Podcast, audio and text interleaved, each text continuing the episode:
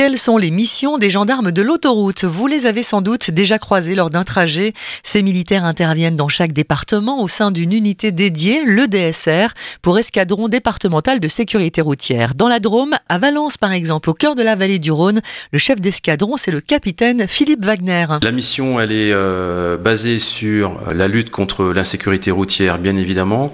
Euh, la particularité de l'autoroute, c'est la circulation qui peut être intense. Il existe en France environ 150 unités de réservée à l'autoroute, autant de pelotons formés spécifiquement. Il y a toujours un danger euh, sur le réseau autoroutier euh, ainsi que sur le secondaire, mais euh, il est particulier sur l'autoroute en vertu de la vitesse qui est pratiquée. C'est une mission spécifique pour laquelle d'ailleurs les gendarmes suivent une formation particulière au, Centre national de sécurité routière à Fontainebleau. Alors comment ces gendarmes mènent-ils leurs opérations? Ils interviennent toujours à plusieurs, en voiture ou à moto. Les moyens de contrôle qui sont utilisés sont les mêmes qu'on peut trouver sur le réseau secondaires, hein, les appareils de, contrôle de la vitesse ou euh, de, contrôle de l'addiction, alcoolémie, stupéfiant.